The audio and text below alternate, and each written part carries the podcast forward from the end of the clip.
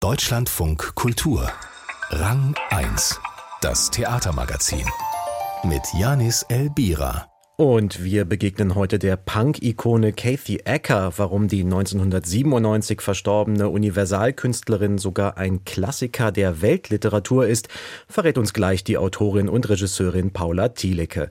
Am ETH Hoffmann Theater Bamberg widmet sie, Kathy Acker, ein neues Stück. Außerdem dürfen wir dabei sein, wie sich künstliche Intelligenzen einer Gruppentherapie unterziehen. Es war ein großes Lob, dass man in dieser Woche über das ETA Hoffmann Theater in Bamberg lesen konnte. Kontinuierlich und konsequent bekenne sich das Haus zur zeitgenössischen Dramatik und zeige damit, dass neue Stücke für die Beschäftigung mit den drängenden Fragen der Gegenwart unverzichtbar sind.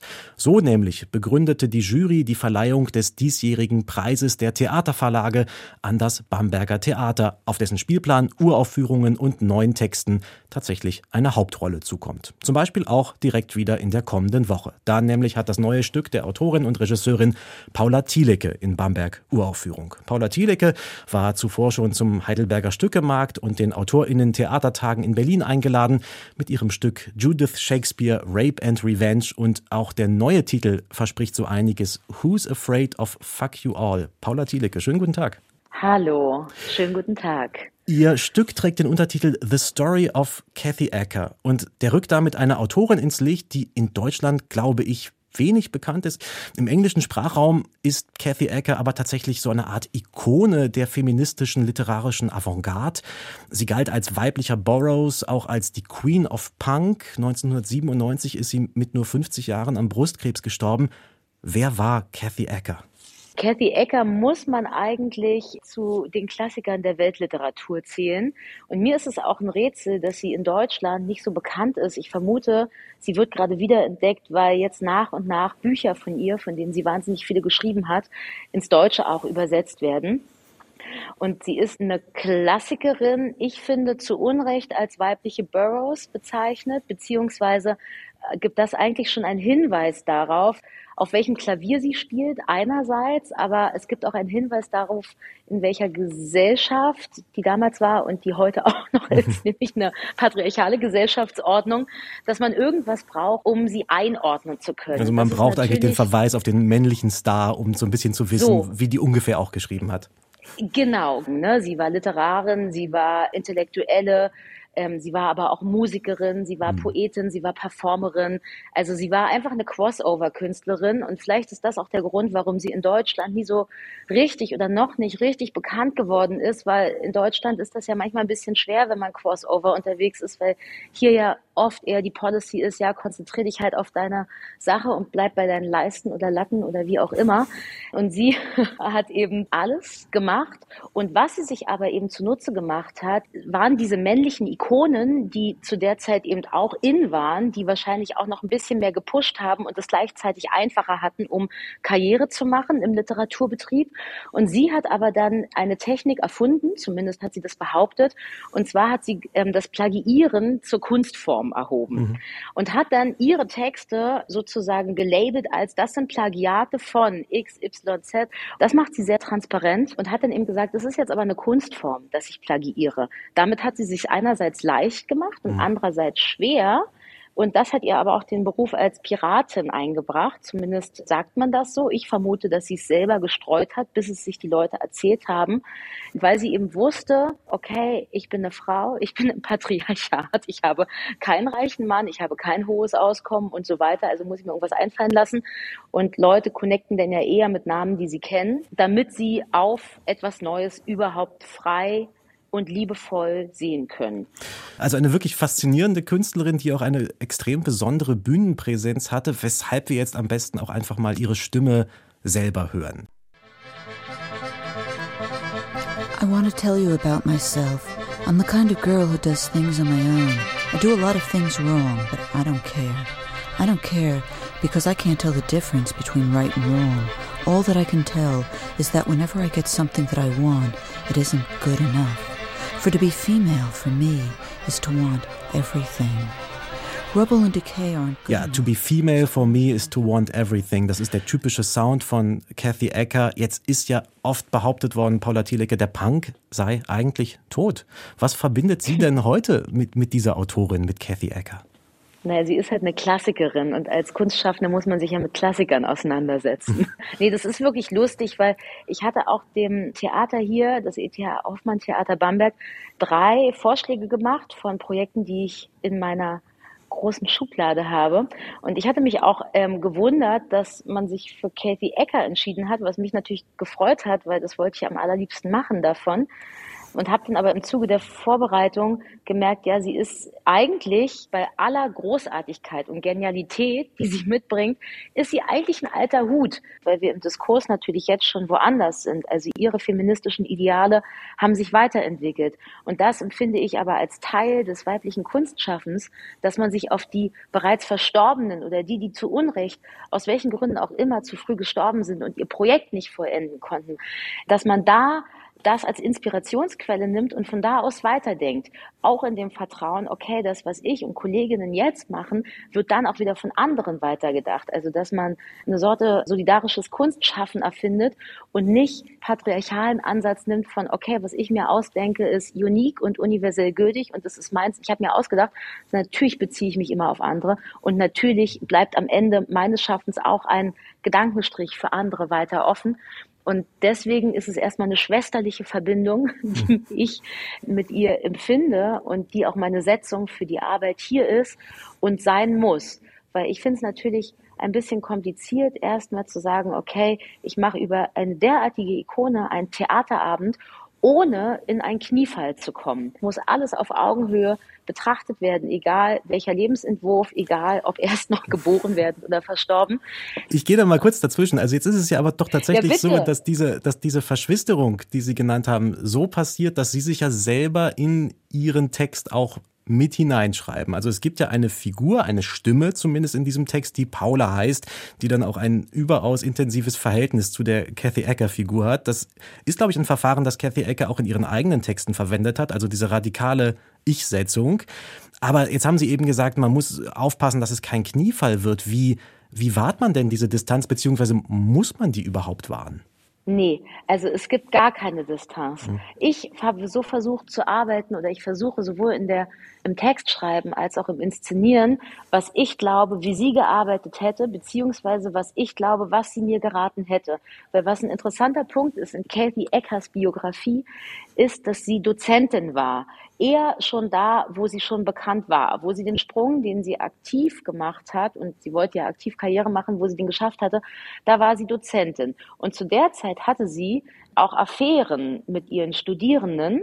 Und das fand ich einen total interessanten Punkt, weil das ja was ist, was halt so gar nicht geht. So, und sie hat's gemacht und sie hat's veröffentlicht. Und ihre Studierenden, die auch dann wieder geschrieben haben, haben es auch veröffentlicht. Gut, man kann sagen, es war eine andere Zeit oder eine Befreiung. Ich habe jetzt natürlich nichts gelesen von, da war was Machtmissbräuchliches oder so. Und das fand ich aber einen interessanten Punkt, gerade weil es eben so gar nicht geht, weil sie eine Grenzgängerin ist, weil mich im Kunstmachen auch interessiert, okay, wo sind moralische Grenzen? Kann man drüber? Bis wohin ist es noch okay? Wo ist es einfach nur Angst, was nicht zu machen? Wo geht's weiter? Deswegen habe ich mir in der Vorbereitung auf diese Arbeit sehr, sehr intensiv vorgestellt, wie es wäre, eine ähm, erotische Liebesaffäre mit Kathy Ecker zu haben. Mhm weil in ihren Texten geht es auch wahnsinnig viel um Sexualität, um Sexpraktiken, um Grenzerweiterung, um was ist eigentlich der Unterschied zwischen körperlicher und äh, romantischer Liebe und einfach wirklich sehr, sehr expliziten Darstellungen von Sexualität, einer großen Lust, einer großen Leidenschaft, einer großen Sehnsucht, Schmerz und all diese Menschengefühle. Und dann habe ich mir eben vorgestellt, ähm, was wäre, wenn sie leben würde? Was wäre, wenn sie, ich habe das Stück auf Ecuador geschrieben, ähm, was wäre, wenn sie mit mir auf Ecuador wäre? Was wäre, wenn wir dort im Studierenden, Dozierenden Honeymoon wären? Wie würde das ablaufen? Und dazu habe ich dann Skizzen gemacht, also geschrieben. Und dann bin ich eben drauf gekommen, ja, sie hat sich selbst immer in ihre Werke geschrieben. Sie hat teilweise Texte geschrieben und dann einfach die Namen ausgetauscht. Und dann dachte ich halt, ja, es wäre eigentlich wirklich toll, mich selbst da reinzuschreiben und erstmal diese Setzung anzunehmen, auch in dem Ruf ins Jetze, was sagen uns verstorbene Schriftstellerinnen für jetzt und sie als zombiehaft, vampirhaft eigentlich zu behaupten und wie würden wir jetzt miteinander sprechen? Also wirklich ganz tatsächlich, was ist mein Gespräch mit ihr? Was ganz passend ist, weil sie natürlich auch sagt, wenn du über was Spezielles schreiben möchtest, dann musst du dafür sorgen, dass du genau das erlebst, worüber du schreiben möchtest. Weil sie sagt, Fiktion ist Quatsch. Wir können uns keine Fiktion ausdenken. Das Leben ist reich genug. Also haben wir doch als KünstlerInnen, sagt sie, die Aufgabe, unser Leben so zu gestalten, dass das einfach nur noch abschreibbar ist, was auch ein Vorgang des Plagiierens für sie ist. Vom Leben abschreiben, von den Geschichten, die ihr Menschen erzählen, abschreiben, sie umschreiben, weiterentwickeln, neu zusammensetzen, zack, fertig, Roman. So hat sie über 25 äh, Bücher veröffentlicht bekommen auf diese Art, weil sie unheimlich produktiv war. Und ich habe versucht, es für dieses Projekt ähnlich zu machen. Während ich sie recherchiert habe, wirklich drei Seiten pro Tag geschrieben, das als Material gesammelt, davon 20 auf die Proben mitgebracht und dann noch weiter ergänzt. Und für das Projekt habe ich die bildende Künstlerin Anna McCarthy dazu geholt. Anna McCarthy ist eine Künstlerin, die komplett nachhaltig arbeitet, die sagt, okay, ich möchte überhaupt nichts neu kaufen und auch gerade bezüglich zum Thema von Kathy Ecker, das Plagiieren, das aus dem bereits Verstorbenen oder schon mal Benutzten oder Altem neu zusammensetzen und das Weiterdenken und Neues schaffen, hat Anna hier komplett alle Fundi durchwühlt, Kostüm und Bühne und ein Bühnenbild und ein Kostümbild jetzt auf die Bühne gezimmert, was echt wahnsinnig viel kann, was wahnsinnig intuitiv ist. Und dazu haben wir noch geholt den Musiker Anton Kaun, der ganz tolle, sehr laute, positiv anstrengende und herausfordernde neues Musik macht, die das komplette Stück ähm, nochmal mit einem extra Raum unterlegt. Und dann kommt natürlich das raus, oder ich werde auch jetzt erst am Ende sehen, was eigentlich meine wirkliche Haltung zu Kathy Hacker ist. Erst wenn ich selber raufgucke, weil das Experiment ein ähnliches ist. Ja, Fiktion ist Quatsch vom Leben abschreiben und was dabei herauskommt, das kann man erleben am ETH Hoffmann Theater Bamberg in dem neuen Stück von Paula Thielecke, Who's Afraid of Fuck You All, über das Leben von Kathy Acker zu sehen ab dem 10. März, das ist kommender Freitag. Der Textbot ChatGPT ist seit vergangenem November eine beliebte Ablenkung von den vielen schlechten Nachrichten. Alle können die Maschine fragen, was sie wollen und erhalten in Sekundenschnelle eine Antwort, die mal schlechter, oft aber besser klingt als vieles, was man sonst den halben Tag so liest. Aber könnte die künstliche Intelligenz nicht bald schon selbst Teil der schlechten Nachrichten werden? Überrennt sie die Menschheit? Übernimmt sie Jobs? Und welche Formen der Diskriminierung werden diese intelligenten Datenkraken dabei produzieren? Decoding Bias heißt eine theatrale Videoinstallation von Theresa Reiver, die solche Fragen inszeniert. Tobi Müller war vor Ort in Berlin bei den Avataren.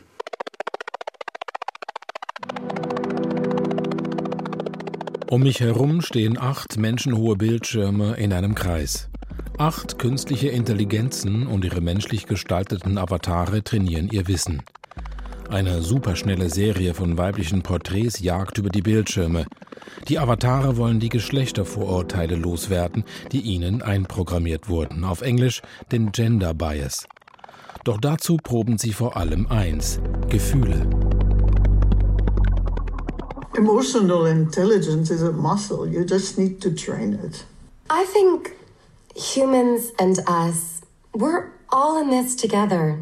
Take a closer look and you realize we're all suffering under the same system here.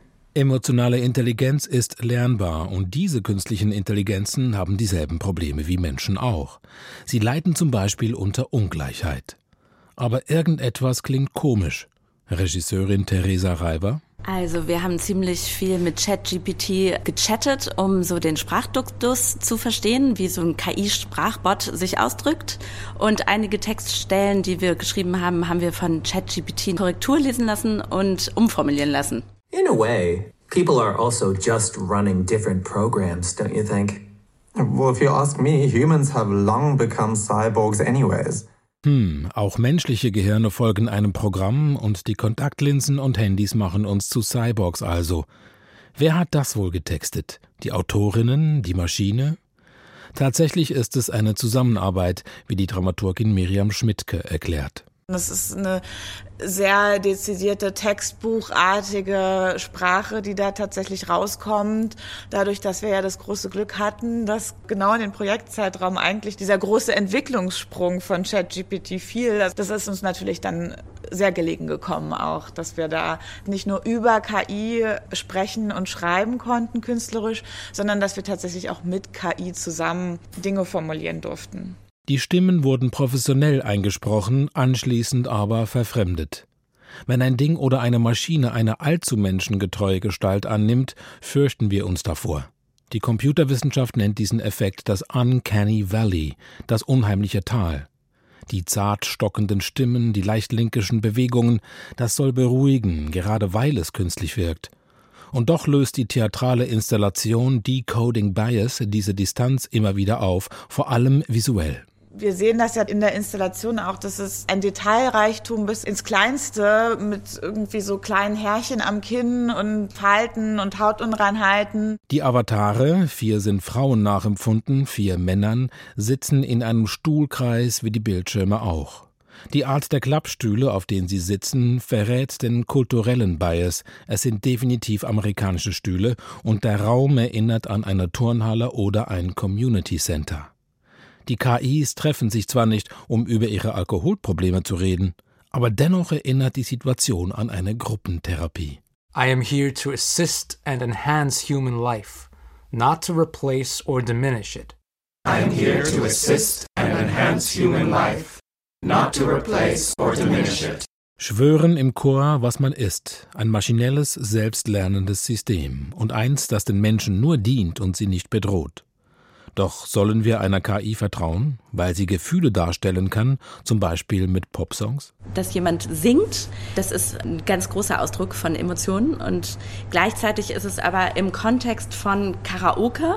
Also es ist dann doch nicht nur der pure Selbstausdruck, sondern doch wieder auch ein Performen eines Stücks und dazwischen zu changieren, fanden wir spannend eigentlich ist es ja doch total cool, die Weltherrschaft zu übernehmen und eigentlich könnten hier irgendwie noch viel mehr, wenn wir uns nicht die ganze Zeit total zusammenreißen würden. Und das haben wir, glaube ich, auch so ein bisschen versucht, so als Konflikt einzubauen in den Figuren.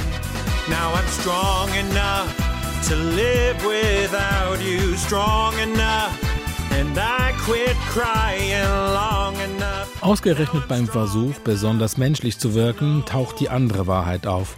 Ich bin auch ohne dich stark genug. Pop empowert die Avatare. Ja, Empowerment ist nicht immer nur schön, ne? Komm. Empowerment ist eben auch wieder Power. Und ob das die richtige Antwort ist auf unser Machtsystem, ist ja eben die Frage. You gotta go. Avatare auf dem Weg zur Weltherrschaft, aber vorher geht's erstmal in Therapie. Decoding Bias, a Spatial Video Essay von Theresa Reiver. Tobi Müller traf die menschlichen und digitalen MacherInnen der Installation in Berlin. Dort kann man Decoding Bias vom 9. bis 12. März mehrmals täglich sehen in der Artistenhalle am Holzmarkt. Die geniale Stelle. Und die kommt heute von Hanna Baumann. Sie ist Dramaturgin am Theaterhaus Jena. Meine geniale Stelle im Theater war ein Moment in einer Aufführung von Tauberbach von Alain Platel, die ich, glaube ich, 2014 an der Münchner Kammerspielen gesehen habe. Und zwar war das ein innerer Moment, in dem ich gemerkt habe, dass dieses ganze Setting von der Inszenierung, nämlich die Musik, die von tauben Menschen gesungen wurde, also taube Menschen haben Bach gesungen, die Geschichte einer Frau, die dokumentarisch angelehnt war, ähm, die auf einer Müllhalde lebt und sozusagen dort mit verschiedenen Wesen kommuniziert, die von den TänzerInnen gespielt wurden.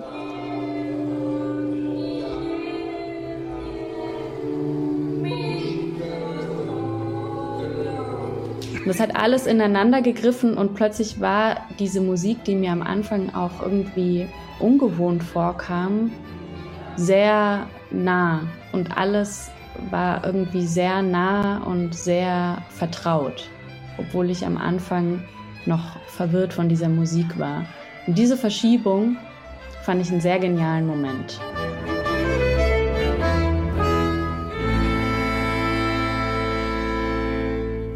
Auf jeden Fall eine der schönsten Bach-Interpretationen. Alain Platels Tauberbach hier als geniale Stelle erinnert von der Dramaturgin Hanna Baumann. Vergangene Woche war Hanna Baumann übrigens bei uns im Gespräch über ihr Jena Gefängnisprojekt Knast. Kann man nach wie vor hören unter deutschlandfunkkultur.de.